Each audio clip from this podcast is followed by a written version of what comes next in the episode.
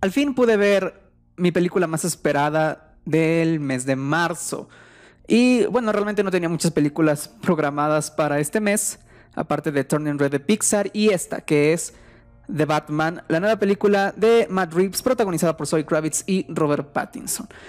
Ya mucho se ha hablado de esta nueva adaptación cinematográfica del Caballero de la Noche. Realmente que si es mejor que The Dark Knight, que si es mejor que la adaptación de Tim Burton, que si es el mejor Batman de la historia, que si es el peor Batman de la historia, controversia con el actor, con Robert Pattinson, controversia con el, hecho de que ya no se tome en cuenta a Ben Affleck, que Ben Affleck ya no quiera regresar como Batman, que sea una película muy aparte del universo extendido de DC. Hay fanáticos de DC que apoyan la película y otros que la repudian y que quieren que le vaya mal por el simple hecho de extrañar la visión de Zack Snyder. Bueno, ha habido un montón de cosas eh, que ha atravesado la película, pero realmente ya, o sea, llegó la hora de dejar de hablar y de ver la película. ¿Qué es lo que nos pudo traer Matt Reeves? ¿Qué es lo que nos pudo traer Robert Pattinson, Zoe Kravitz? Todos en sus papeles respectivos. ¿Qué es lo que eh, Colin Farrell, eh, Paul Dano, Jeffrey Wright, todos los que participaron en la película en sus respectivos papeles nos pueden ofrecer? yo realmente soy un gran fanático de Batman. Y no, no soy de los fanáticos que si es que no le dan lo que quiere, pues explota en redes sociales. No, o sea, yo siempre he dicho que hay que dar oportunidad al, al desarrollo, hay que dar oportunidad a la improvisación, hay que dar oportunidad a la experimentación. Esta película bebe mucho de muchos elementos ya traídos a, de muchos elementos traídos de Batman en anteriores adaptaciones cinematográficas. Pero trata también de contar su propia historia. Dentro de su propio universo, realmente Ciudad Gótica viene a ser uno de esos paraísos infernales al que se le puede sacar mucho jugo. Y realmente hemos visto ya muchas adaptaciones de Ciudad Gótica. Hemos visto a la Ciudad Gótica de Tim Burton, a la Ciudad Gótica de Christopher Nolan, a la Ciudad Gótica de mm, Todd Phillips y ahora tenemos la Ciudad Gótica de Matt Reeves. Realmente cada una bebe de una parte completamente diferente, pero si es que yo siento que en la que yo siento que realmente bebió esta ciudad gótica es de la ciudad gótica de Todd Phillips, la que vimos en Joker en 2019 realmente se siente casi del mismo universo, se siente casi, casi del mismo, del mismo universo que de no ser por ciertos elementos que nos dejan en claro que esta película está en otro universo completamente diferente al de Joker, pues podría haber saltado ya las alarmas. Y de hecho saltaron. Algunas personas ya aseguraban que esta película estaba dentro del universo de, Joker. Realmente no, por muchas razones que ya la vamos a comentar más adelante. Pero realmente es una ciudad gótica que digo bebe mucho de esta aura un poco más realista, ¿no? Un poco más macabra y más oscura. En la ciudad gótica de Tim Burton era todo más caricaturesco, ¿no? Era una caricatura oscura tipo noir, eh, de cómic, de, de, detectives, algo así. O sea, no era tan realista. La de Christopher Nolan era mucho más grandilocuente. Y ahora tenemos una ciudad gótica que se asemeja mucho a lo que es Nueva York en la actualidad. De hecho, tenemos muchas referencias a la ciudad de Nueva York. Tenemos ahí al Times Square, pero el Times Square de, Gótica. Tenemos ahí al Gotham Empire, que hace referencia al, Empire State en Nueva York. Y tenemos al Gotham eh, Square Garden, que es todo lo que se desarrolla el último tramo de la película, que es una clara referencia a el Madison Square Garden, la arena más famosa del mundo que se encuentra ubicada en la ciudad de Nueva York. Ya sabíamos nosotros desde antes que realmente Gótica está ambientada, o sea, Gótica es una parodia a Nueva York, mucho más oscura, mucho más peligrosa, obviamente, pero me gustó el hecho de que hayan respetado esta parte. Muy bien, ahora, como ya entramos directamente a hablar de Gótica, hablemos de la producción de la película. Es muy hermosa visualmente, la dirección de fotografía está muy bien llevada, me encantó la dirección de Matt Reeves, siento que sabe hacia dónde llevar el personaje, hacia dónde llevar la historia, hacia dónde llevar una posible franquicia de Batman se nota que Matt Reeves le puso ganas al proyecto y bueno, la fotografía de Greg Fraser realmente hace un muy buen trabajo mostrándonos en planos a veces abiertos, a veces medios, a veces casi cerrados, pero no todo es oscuridad, no todo es oscuridad. Hay planos de Batman con, con, con Gatúbela en el techo que realmente se ven hermosas en el amanecer. Hay una escena de Gordon con Batman que igual están en el, mismo escenario, pero parece que es al amanecer, cuando realmente recién está saliendo el sol, se ve muy melancólico. Y la película tiene todo, toda esa vibra melancólica.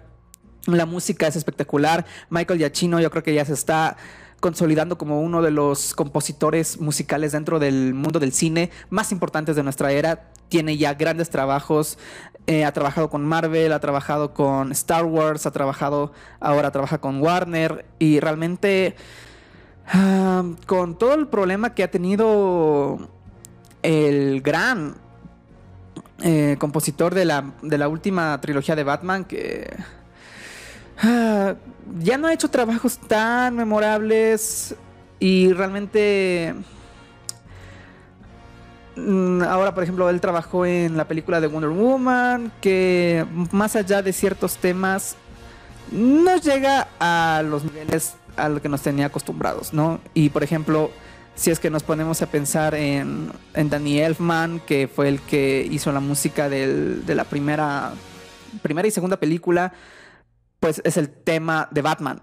O sea, ya ahora tú escuchas el tema de la película de Burton hecho por Danny Elfman y realmente te teletransportas a Batman, a los videojuegos de la época. Es increíble. Y luego viene Hans Zimmer, que creo que no dije el nombre. Ahora, luego viene Hans Zimmer a hacer la de la trilogía de Nolan. Hace un gran trabajo. Realmente Hans Zimmer en todo este mundo un poco más industrial que representa la gótica de, de Christopher Nolan, la invierte bastante bien. Ahora tenemos a Michael Giacchino que apuesta un poco más por algo más pomposo, algo más grandilocuente y, algo interesante porque realmente la grandilocuencia estaba en la trilogía de Christopher Nolan. Y ahora esta película llega a ser un poco más íntima con respecto al personaje y ahora apuestan por una banda sonora mucho más grandilocuente. Me encanta el tema nuevo de Batman, es se repite varias veces en la película, tiene leitmotivs que eh, se repiten y bueno, te queda aquí y ya dices, o sea, lo escuchas y dices, es el tema de Batman, ¿no? Genial por eh, Michael Giacchino, que como dije, ha trabajado en Spider-Man, ha, trabajado en Jojo Rabbit, ha trabajado en Tomorrowland, Jurassic World, ha hecho varios temas de una de las películas más importantes del último tiempo. Es el que va a hacer la música de Doctor Strange in the Multiverse of Madness. Entonces, bien por él, bien por él. Si hay algo que yo creo las películas de superhéroes destacan es por la música. Y pues The Batman es un claro ejemplo. Bien, pasemos de la producción a hablar de los personajes y aquí ya entramos dentro del guion. El guion está muy cuidado, está muy bien escrito y es algo complicado tomando en cuenta de que es una película aparte de detectives, o sea, es muy detectivesca con todos los problemas del acertijo, se vuelve muy de solucionar trabas, de solucionar enigmas para poder llegar hacia el, hacia el malo. Que al final el, desarrollo, o sea, la conclusión de todos estos problemas no me terminaron de convencer del todo, ya vamos a hablar un poco más adelante de eso. Pero me encantó, me gustó mucho la, la, escritura del guion y realmente los personajes, aparte de, todo el problema que tienen que solucionar, se dan el tiempo de desarrollarlos. Es una película larga, dura casi tres horas, entonces tienen tiempo para hacerlo. La primera mitad, el primer acto de la película, primera mitad, porque es la primera mitad, o sea, el primer acto y la primera mitad del segundo acto, pueden llegar a resultar algo lentos. Y realmente sí, yo sentía lento el acto, ya lo había escuchado por ahí de que realmente la película arrancaba un poco lenta, entonces dije, mm, no nos hagamos todavía eh, malas imágenes en la cabeza de la película, vamos a terminar. Realmente sí, la película llega a tomar un ritmo, llega a un clímax, pero yo siento que sí hubo cosas que le pudieron haber quitado a la película y estoy hablando específicamente de un personaje y ya vamos a decir cuál. Primero hablemos de Batman, de Bruce Wayne. Robert Pattinson ya es uno de los actores consolidados del último tiempo. Todavía vive bajo esa sombra de Crepúsculo, como muchos actores que trabajaron ahí, Rami Malek, eh, Christian Stewart, muchos actores que han jalado esa mala reputación de haber trabajado en Crepúsculo. Pero realmente eh, con todos los trabajos que ha hecho Robert Pattinson con The Devil All the Time, con The Lighthouse, ha demostrado tener un rango de actuación bastante, bastante bueno. Y está bien porque se hizo un background en películas un poco más pequeñas, no tan grandes, no blockbusters. Y realmente este trabajo fue el que convenció a Matt Reeves de castearlo para ser Batman, para ser Bruce Wayne. Y este Bruce Wayne es un Bruce Wayne diferente al que hemos visto en otras adaptaciones. Si recordamos el Bruce Wayne de Michael Keaton, era un Bruce Wayne no tan acechado por sus fantasmas, incluso un poco hasta cómico, ¿no? Realmente Michael Keaton venía de hacer comedias, entonces no fallaba la oportunidad de tal vez meter por ahí algún por ejemplo, cuando, cuando Vicky Bale en la primera película mm, pregunta si él es Bruce Wayne y le dice no, y luego se presenta, no, lo siento, soy Bruce Wayne. O sea, todo eso hace de Michael Keaton un, un, Batman más calmado, por así decirlo, ¿no? Luego tenemos los de Val Kimmer y los de George Clooney, que realmente no vamos a hablar de esos Batman. Nos saltamos al Batman de Christian Bale, que a pesar de que las películas de Christopher Nolan son ya un poco más centradas en la oscuridad del personaje, realmente lo que brilla en esas películas son los villanos brilla Heath Ledger como Joker, eh, brilla Tom Hardy como, como Bane, en la, primera en la primera película Liam Neeson como Ra's al Ghul, el... Perdón, el, Ay, ¿cómo se llama este tipo?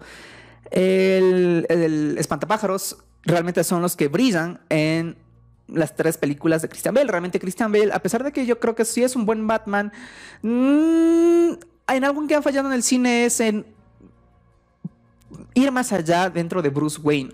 Bruce Wayne es un personaje que está tocado de la cabeza, es un personaje con muchos traumas, es un personaje muy oscuro, triste, melancólico y a pesar de que él busca siempre la perfección en la mente y el cuerpo, pues esa dualidad es la que no le permite llegar a ser lo que quiere ser.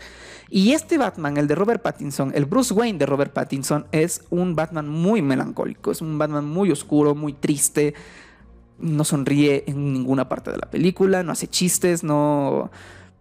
O sea, vive su vida como un ermitaño, más o menos lo que vimos con Christian Bale en, The Dark Knight Rises, más o menos así, pero desde un inicio, ¿no? De hecho, cuando él sale al mundo exterior, le dicen, miren, el niño salió del, de su mansión, ¿no? O sea, vive recluido en el día, sale en la noche a ser Batman, entonces es un personaje que explota todos esos traumas y todos estos problemas que tiene el personaje de la fuente que son los cómics.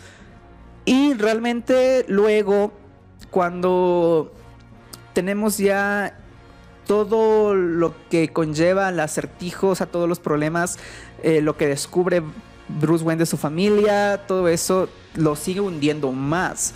Y el hecho de que sea un Batman novato, un Batman que recién está empezando a andar por las calles, lo vemos claramente en escenas donde, por ejemplo, él salta y no cae de pie, sino se cae ya de plano casi de cara y se para enseguida. No es un Batman, no es un Batman experimentado, como por ejemplo era el de Ben Affleck, o un Batman que nosotros lo veíamos ya casi experimentado, por ejemplo, el Batman de Christian Bale.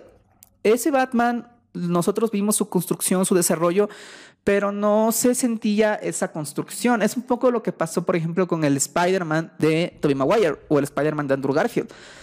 Vimos nosotros su desarrollo, su, creación como personaje, su creación, su origen, pero ya luego prácticamente son superhéroes perfectos. Y al llegar Tom Holland, no vemos su desarrollo, no vemos su origen, pero vemos toda su inexperiencia cosa que a mí me gusta ver en personajes nuevos. Y este Batman bebe bastante de ese Spider-Man, del Spider-Man de Tom Holland. Es un, es un Batman que no vemos su origen, pero todavía sigue siendo muy inexperto. Sigue siendo aún muy violento, sigue siendo muy de buscar venganza. Toda la película pasa repitiendo yo soy la venganza y bueno, al final se arrepiente de estas frases al último cuando entiende que la venganza nunca ha hecho bien a nadie y lo dice en la película. Entonces, me gusta, me gusta, me gusta cómo va Em, evolucionando este Batman. Cómo va cambiando y tal vez en la segunda película ya tengamos a un Batman mucho más experimentado, pero igualmente un personaje trágico como es el de Bruce Wayne y Robert Pattinson hace un excelente trabajo. Tenemos el personaje que yo siento que sobró un poco en la película. Selina Kyle, Soy Kravitz hace un buen trabajo, no vamos a decir otra cosa.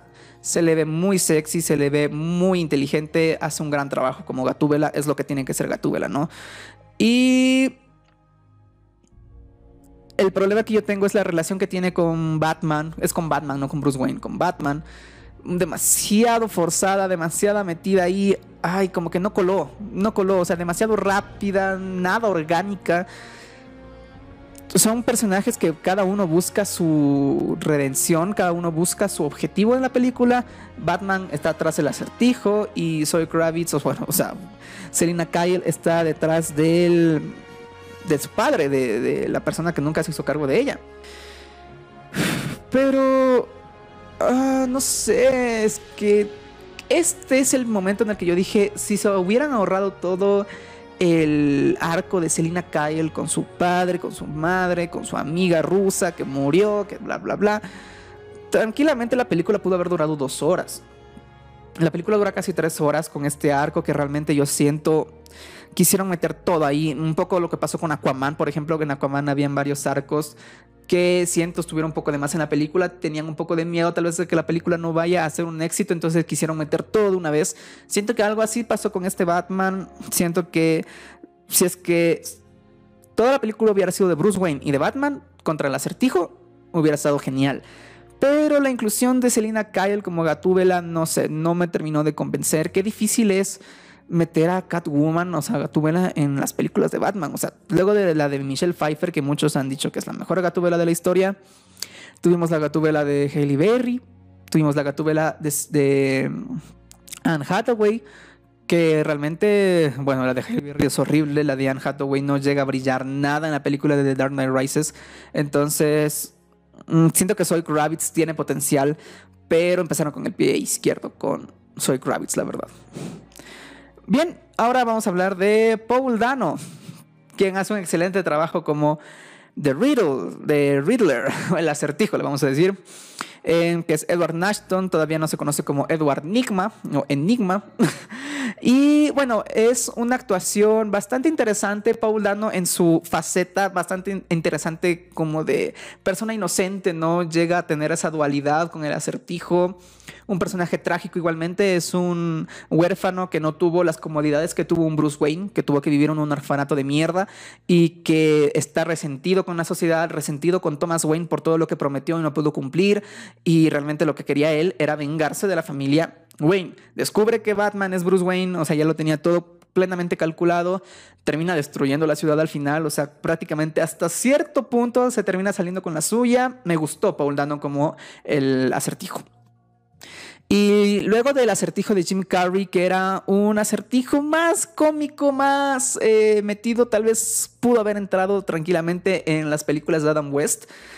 Ahora tenemos un acertijo más oscuro y es el acertijo que a nosotros nos gusta, ¿no? O sea, el hecho de que, por ejemplo, Joker sea un payaso no quiere decir que tenga que hacer chistes todo el tiempo y que sea un personaje cómico.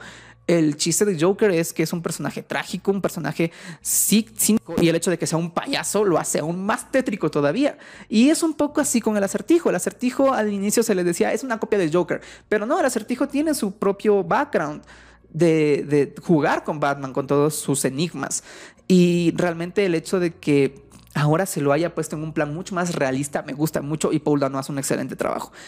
Está muy bien escrito el personaje, lo dejan vivo al final, spoiler alert, para más películas también me, imagino. Genial. Genial, genial. Me gustó mucho Paul Dano como el acertijo y un gran villano. Un gran villano para la película.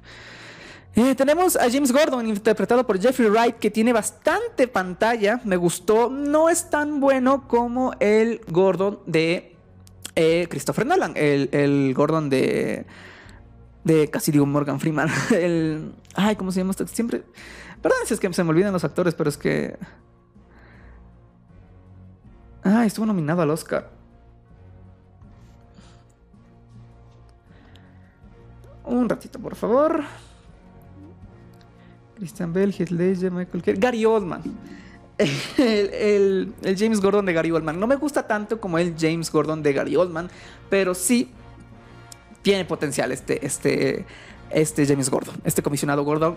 No está tan metido a la fuerza, por ejemplo, como, como Gatúbela, pero sí ayuda a Batman en varias situaciones. Es el James Gordon que confía ciegamente en Batman, eh, que incluso se llega a pelear con sus compañeros por esta situación. Es el James Gordon que a mí me gusta, el James Gordon que sabe que Batman está buscando el bien para la ciudad. Y Jeffrey Wright hace un excelente trabajo. Realmente es, es muy bueno, es muy bueno como James Gordon, me gustó mucho. Luego tenemos a Carmine Falcone, que es el otro de los villanos de la película. Viene a ser el papá de Selina Kyle.